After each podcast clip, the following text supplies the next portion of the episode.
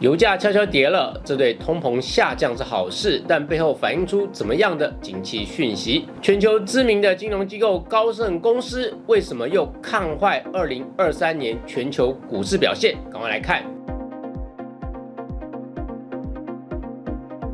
社长聊天室秒懂财经关键字，大家好，我是峰哥。最近油价终于明显回跌了。美国西德州原油从三月最高价大约是每桶一百二十五美元，最近回落到七十七美元的价位，而且是在全球最重要的石油输出组织哦，OPEC 加这个组织呢，它之前在十月有宣布要从十一月开始每天减产两百万桶的情况下，那同样我们知道。当 OPEC 加说要减产的时候，应该是油价要上涨的。不过这次他宣布了减产，可是油价下跌，而且还挡不住，这背后一定有它的道理。不过呢，至少是帮一直担心通膨的美国总统拜登省去了一些烦恼。因为当 OPEC 加他在十月初宣布要减产时，当时全球通膨的压力还很大，而且美国其中选举也逼近。所以在那个时候呢，这个欧佩加这个动作明显不给拜登面子，所以拜登非常生气，他气得呛狠话：“你们这些油国给我等着看！”哦，他暗示他一定会让他们付出代价。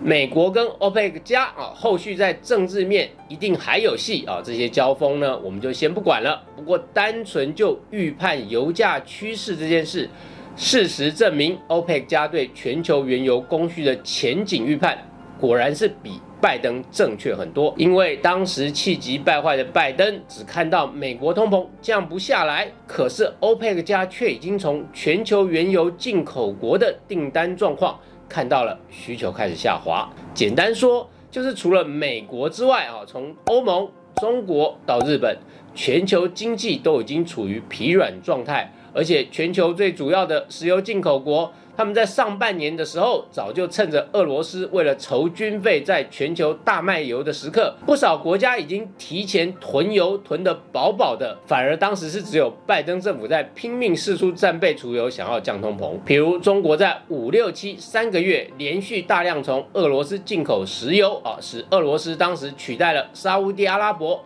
成为中国进口石油的第一大来源。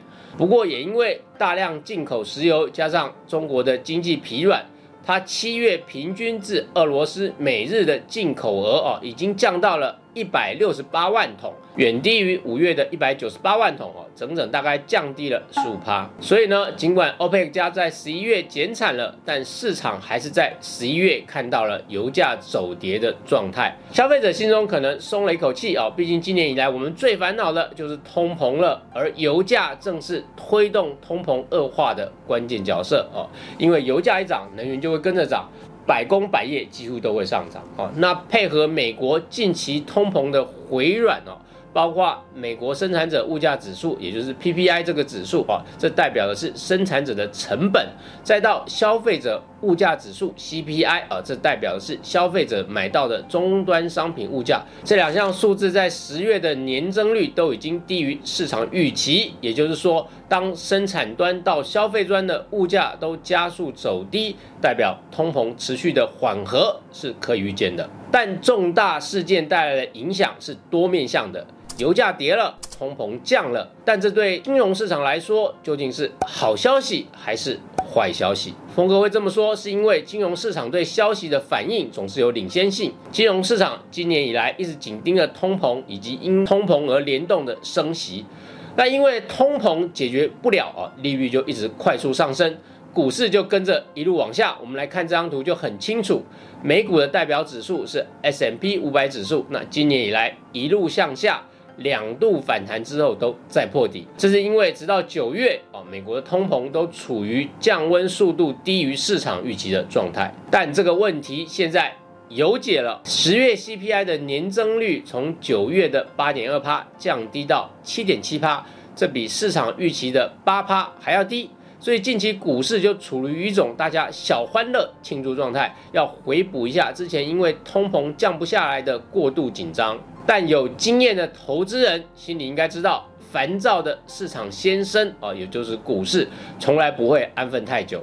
在熊市期间呢，如果一个波澜平了啊，他就会去再找下一个值得忧虑的事，而这件事就是。经济回软究竟会有多糟？如果这个状态更恶化，甚至明年的股市也可能不被看好。峰哥不是杞人忧天啊！最近接近年底，正是全球各大资产管理公司发表对新年度展望的时刻。我们就来看一下国际知名的高盛公司对二零二三年发表了展望。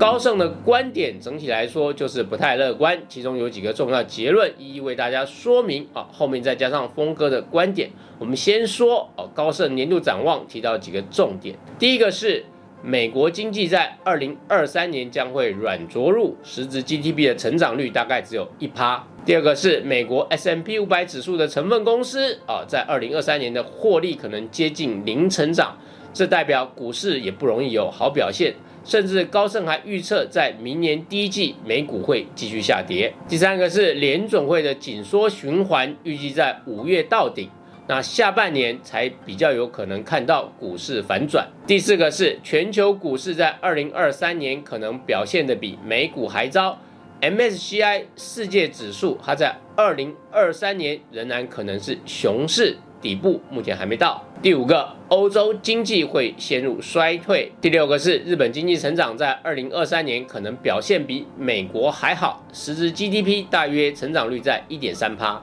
第一个是美国经济将会软着陆，而且只有一趴的成长，这个预测目前在市场上算是相对有共识。毕竟在相对偏高的利率跟通膨压力下，期待经济要能 V 转快速回春啊，毕竟是不合实际的期待。而且今年各种意外状况冲击，如果这种状况下经济还能软着陆，这已经是相对好的结果。第二个是美国 S M P 五百指数公司啊，它在二零二三年获利可能接近零成长。那我们知道 S M P 五百的指数成分公司呢，很多是跨国型的大公司。当它获利呈现零成长，代表不止美国经济有状况，全球其他地区也不会太好。而且因为二零二二年第一季的企业获利还是相对的高基期，所以用同比的概念，明年第一季的企业获利在成长数字上啊，应该会比较难有好表现。在这个状况下。股市要好，这真的不容易。第三个是联总会的紧缩循环，预计在五月到顶。那当升息脚步在五月终止后，以联总会的政策惯性啊，高利率通常还会持续一段时期，而股市接下来就会观察，在这个紧缩终止之后。景气是否真的没有硬着陆的征兆啊？那才会比较有明显的翻转。所以呢，比较大的股市反弹啊，可能会等到下半年哦，甚至要靠近年底。第四个是全球股市在二零二三年仍然可能是熊市。它用的参考指数 MSCI 世界指数啊，我们简单帮大家介绍一下，它包含四十七个市场啊，当中有二十三个是已开发市场，二十四个新兴市场，可以代表全球九十九它的可投资股市，其中占比最大就是美国股市哦，到二零二一年底为止，它的占比达到六十点三趴。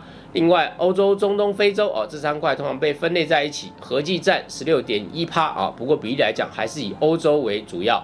那新兴市场的占比是十一点二趴啊。台湾就是分类在这个市场啊，台湾的占比大约是一点九趴，这比韩国的一点四趴还要高。根据高盛的看法，全球股市在二零二三年可能还是熊市。不过呢，波动会比今年小一点啊，今年真的是跌了太多了啊。而其中呢，欧洲这一块区域呢是最被看坏的。高盛认为它的经济会衰退，那股市自然表现也不会太好啊。那欧洲的问题呢，除了俄乌战争演变成长期消耗战之外，欧洲的能源问题也真的很难解，因为美国希望欧洲能够远离对俄罗斯天然气的依赖。但事实上呢，在太阳能、风电这些绿电上面呢，仍然远远不足。这意味着呢，除非欧洲回头大量使用核电，否则就有很长的时期要经历偏高的能源价格。这对欧洲的工业还有民生产业都会是很大的负担。本来欧洲就因为长期的债务问题导致财政疲弱。现在再加上不知道何时能结束的战争跟高能源价格，前景确实是相对悲观的。最后则是日本，很难得的，过去三十年以来经济一向疲软的日本，二零二三年却被认为经济成长率会高于美国。这对日本当然是一大喜讯啊！特别是日元大贬之后呢，日本的制造业出口竞争力提升，再加上能源最近也有稍微走软的趋势，也能缩小它因为进口大量能源造成的贸易赤字，进而有机会转成盈余。不过日本的痛脚也正是能源问题，油价虽然目前走跌，但要大跌其实是不容易的。如果全球经济回春，油价就有可能再回到相对高档区，到时候就要看日本的能源配比啊，会不会比现在的状况好一点？否则这也可能会是卡住日本经济后续成长的一道关卡。最后总结今天的学习：第一个，油价下跌降低了通膨压力，但也反映出全球需求明显放缓。全球经济下行的风险升高。第二个，美国这一轮的货币紧缩有机会在二零二三年上半年终止，但为了防止通膨卷土重来，高利率恐怕会持续一段时间。在这个状况下，美国经济二零二三年可能只会有极低的成长。第三个，全球来看，欧洲衰退的压力大，日本则是会慢慢转好。不过整体来说，二零二三年的经济挑战还是很多，特别是第一季的不确定性风险高，全球股市有可能在第一季全面性的回软哦，这几率不低，不可不防。但进入下半年，或许有机会渐入佳境。